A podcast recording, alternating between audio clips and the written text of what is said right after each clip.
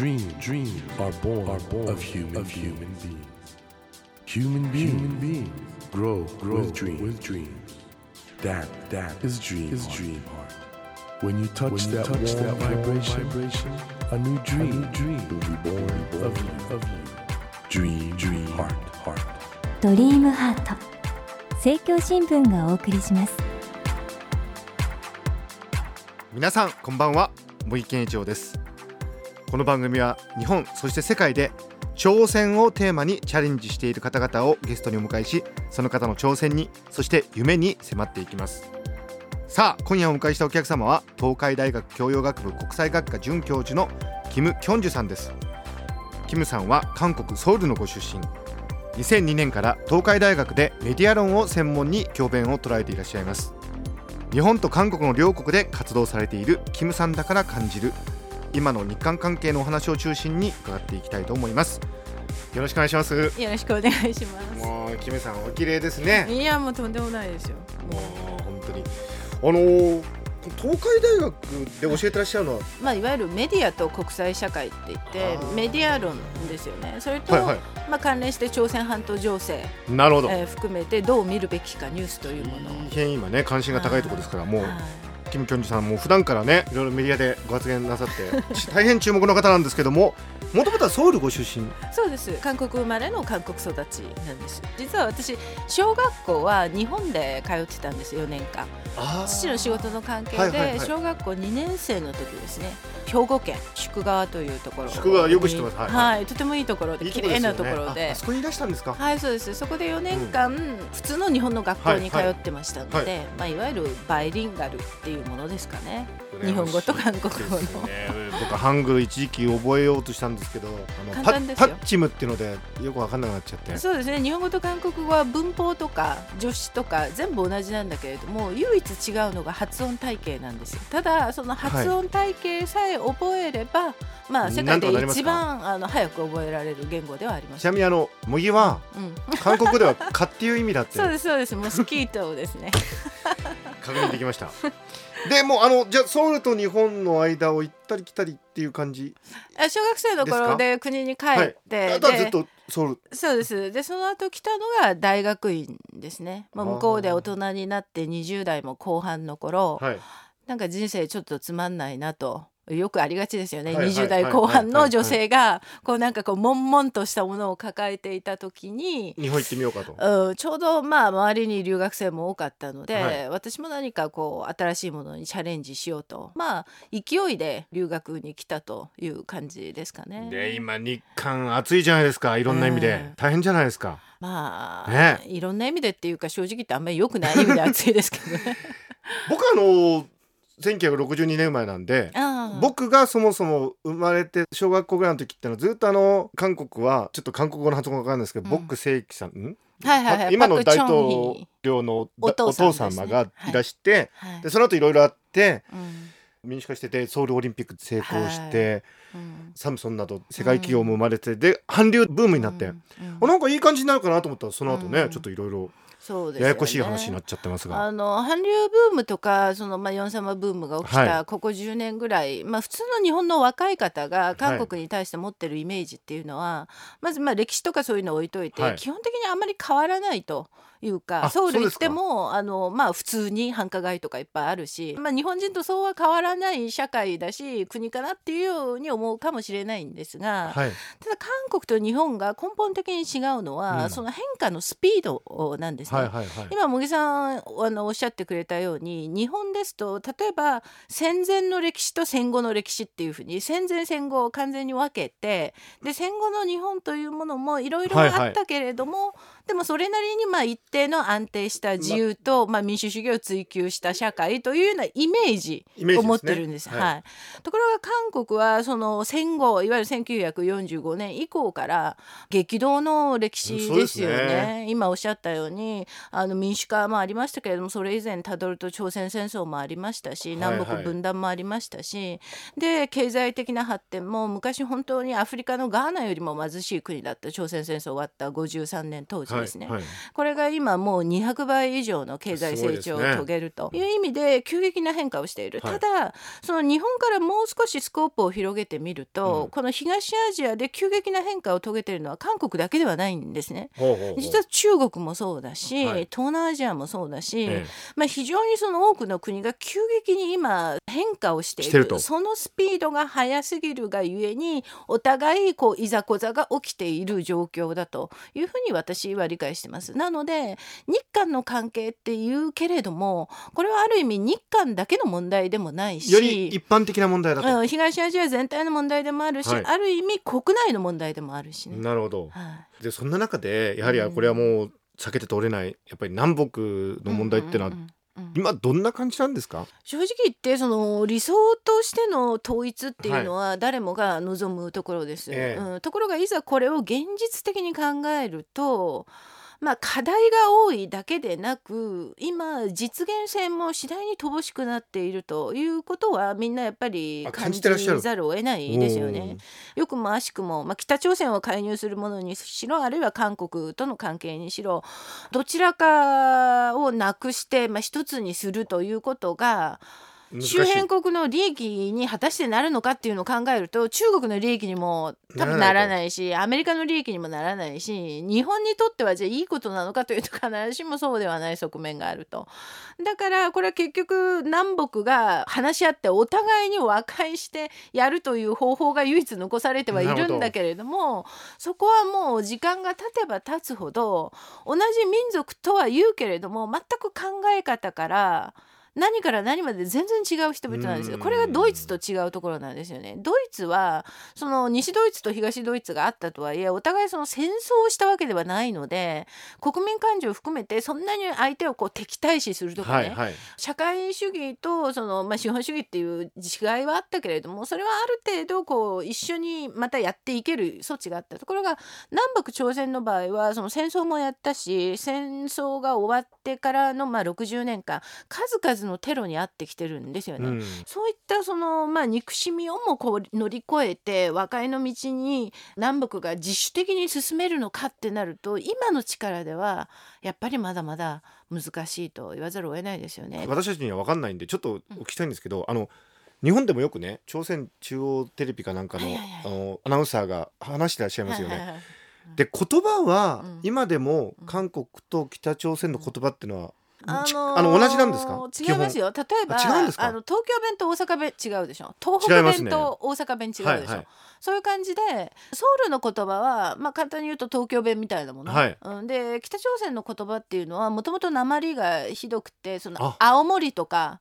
あのー鉛ですよねただニュースとかであのうわアナウンサーがやっていあれはわる例えば「金正恩同志께서는 おうまい 오늘 うまいさすが 하셨습니다」とかっていうさすがうまいこれね これはいわゆるその演劇調なんですよ。であ向こうでちゃんとトレーニングを受けるんですって。あああいうふうに。威厳を持って狩猟様の動向を伝えるみたいな。ああれ演劇？うん。わざわざ訓練をするみたいですよね。であの言葉は分かるんですね？あの何言ってるか何言ってるかは分かる、うん、でも、うん例えばイギリス英語とアメリカ英語だとこう単語が違うっていうじゃないですか。ええええええ。うん、そうそういうのはいっぱいあります、ね。あるんですか？はいはいはい。あともう70年も経ってるから正直言って文法とか全く同じでも何言ってるかよくわからないというような、まあ、状況になりつつはあるけれどもでもそれでもあの南北会談とかねはい。閣僚会談とかやるときはもう全然通訳なしで OK ですよ。いや僕不思議だなと。38度線のところにも行ったんですけど、うん。すぐ南になんかテーマパークみたいなのがあって、はいはいはいそこはでも本当に韓国の方うん。はい家族連れてきてはいはいすごい平和なうん。光景でもありますよね、うん。うん。だからなんかすごい不思議な感じがして、うんそうですよね。でもまあ実際日常生活では韓国の男性はみんな軍隊に行くんですよね。すね。はい。24ヶ月、はそういう意味では韓国の人にとっての戦争とか武力とかっていうのは決してフィクションの話ではなく現実の話なんですよ。さまざまな犠牲の上にやっぱりこの今の安全が保障されているんだっていう意識があるんだけど。そういう意味では最近の日本での安全保障に対するいわゆる実感というものがやっぱりよくも悪しくもやっぱり平和国家日本にはちょっと薄いんじゃないかなと。それはあれですか？あうん。の日本の学生さんと話してても感じますか？感じます。ねまず想像が皆さんあまりできないですよねうん。みんなね。国のために死ぬっていうものがどういうものなのか。そもそもそれは正しいことなのか否か。人命を犠牲にするっていうものがどういうものなのかっていうものがまだ分かってないかもしれないですね。で私なんかだと私の世代でもですねうちの父親がですね、うんはい。まあ、いわゆる離散家族ってやつはなんですよ。いはいはい朝鮮戦争を機に南北に家族がみんな離れ離れになって、その親戚のほとんどが北にいるとかか。あ南にいるとかっていう。でそういう人たち一般的にものすごい多かったんですね、えええだからなんかこう戦争とか民族とか国家とか安全とかそういったものがまだまだこうリアルタイムのものなんです。もちろはい。ん韓国も今の20代とか10代はそういった感覚が薄れてきてるとは思いますけれどうん。も、ちょっとねそこら辺のあたりをさらに掘り下げていきたいと思うんですけど大変今日はエキサイティングな ちょっと小難しい話になっちゃって。キム・ギョンジさんにお話を伺っております。キムさん僕ソウルは3回ほど行ったんですがうん。大変あの僕面白かったのが山大きいですよね。あの真ん中の、ね、あの風水なんですよ風水。これね、うん。中国も韓国も風水とか三名学とか四柱推命とかそういうの大好きで。そうです。でソウルの地っていうのはそのハンガンっていう南に大きい川があると。はでそのキョンボックンとか、まあ、はい。今の青瓦台の後ろに大きな山があるところは北に山があって南に川がある。あそここがれがいいんですか？いいところだっていうので、まあ、移ったんですよね。びっくりしちゃってあのミョンドンって言うんでしたっけ？あはいはいはい。あそこのところからロープウェイで上がっていくところにうん。ソウルタワーだったかな、なそれはナムさんですね。うんはい意外となんかもう巨大な山があって、うんうん。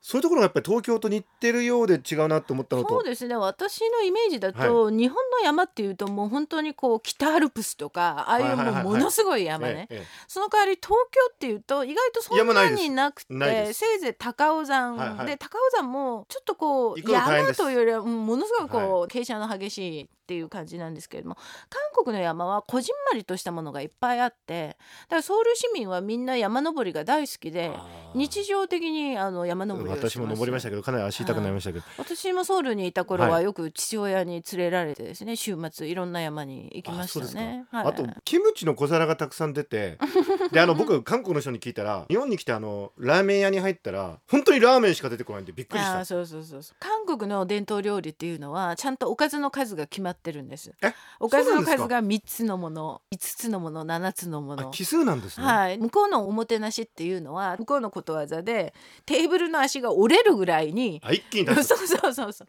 一気にガーって並べるのがおもてなし。だから韓国料理屋さんに行くとやたらその小皿の出ますねパンチ出ますね。ャンがいっぱい出ますでしょ。いやうん。本当にで僕あのソウル行くと時にはちょっと日本料理食べようと思ってあの握り寿司頼んだんですよ、はいはい。頼んだらびっくりしてまずいきなりキムチの小皿がいっぱい出てきて 焼き魚が出てきて56品出てきた後にやっと握り寿司が出てきて、うん。あー握り寿司美味しかったなと思ったら最後になんとあの焼肉乗せたご飯みたいなのが。はい。あれなんかすごくなんかいろんなものを出しておもてなしするっていう、まあアメリカの例えばお寿司も違うじゃないですか、はいはいはい。で韓国のいわゆるお寿司っていうのもちょっと違うんですよね。で日本だとまあいろんなそのネタをそれこそ新鮮なものを提供するってやつですけども、向こうは基本的にはやっぱり白身魚のお刺身以外はあまり食べない。そうだったんですよ。だから握りって言ったら、うん。全部白身の魚だったの、そうそうそう。赤身だとどうしてもこう生臭さがあるみたいな感じなんですへー。ね私は韓国の和食が大好きなのがそれこそ行くともう次から次へといろんな焼き物とか天ぷらとか。あれ基本なんですね、うん、そうああいうのがこうコースで出てくる、うん、でも最後もうお腹いっぱいになった時にお刺身ビビンバみたいなのも出てきてうんそれってすごい美味しい。あれあじゃああれごく普通なんですね。そうですね、はい、高いですよ。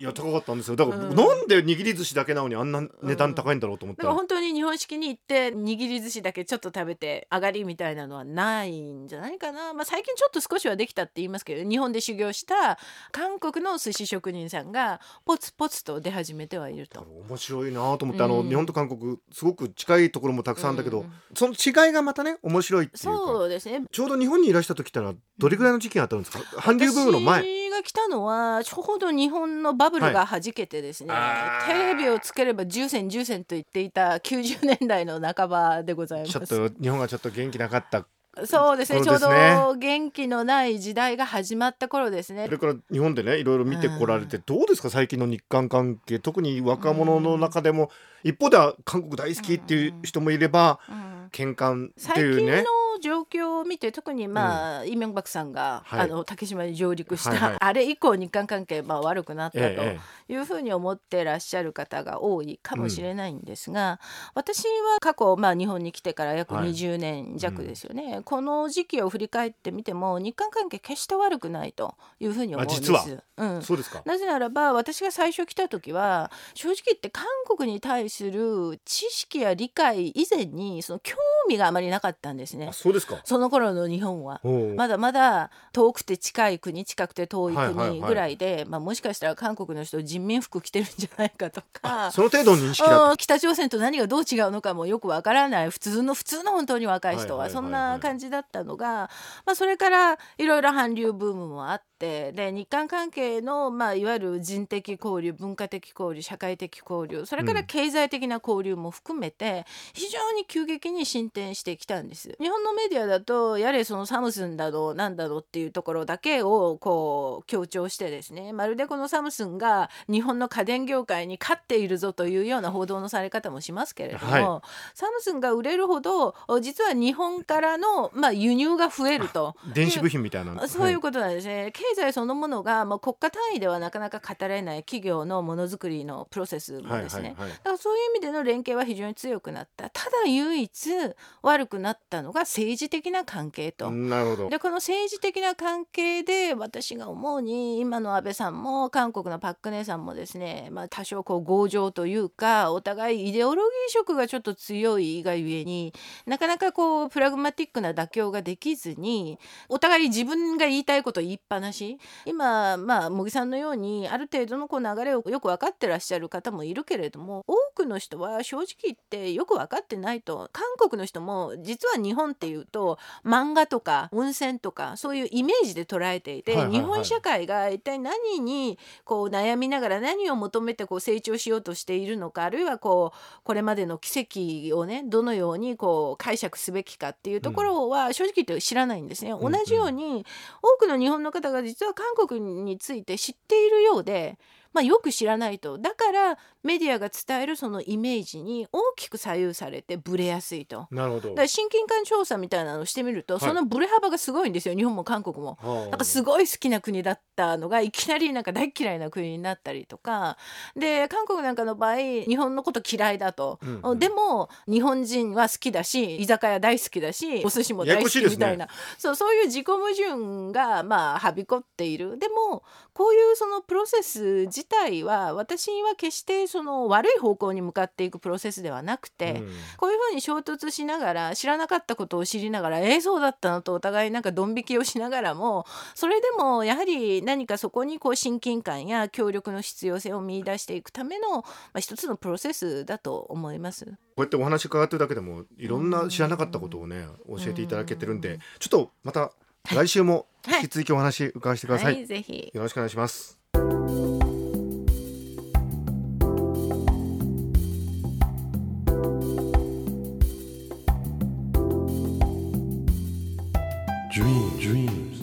Can't be seen, can't be seen with a naked, eye. naked eye. But we sure can, sure live, our, live our dreams. Dream, dream heart is in you, is in you, and it will make, it will make a brand, a brand new, new you, you. Dream, dream heart. ドリームハート今夜お迎えしたお客様は東海大学教養学部国際学科准教授のキム・キョンジュさんでしたいやー日韓関係はね今いろいろ大変で。まあだけどキムさんのお話伺ってるとやっぱりもっともっとお互いに知らなくちゃいけないことがあるんだなっていうことを感じます。で特にキムさんの場合には実際にご自身が日本と韓国の狭間でいろいろ行き来され揺れ動いてる中で感じられてることをお話しくださっているんで本当に私もいろいろ勉強になりました。だからこれからもですねお互いにそういう違いも含めてコミュニケーションをね図っていくことの大切さというのを実感した次第です。さてドリームハートのホームページでは皆さんからのメッセージをお待ちしています。番組へのご意見など内容は何でも構いません。ホームページにあるメッセージフォームからお送りください。お待ちしています。さあ来週もキム・キョンジュさんにご登場いただきます。どうぞお聞き逃しなく。それではまた来週のこの時間にお会いしましょう。ドリームハートお相手は萌健一郎でした。ドリームハート。政教新聞がお送りしました。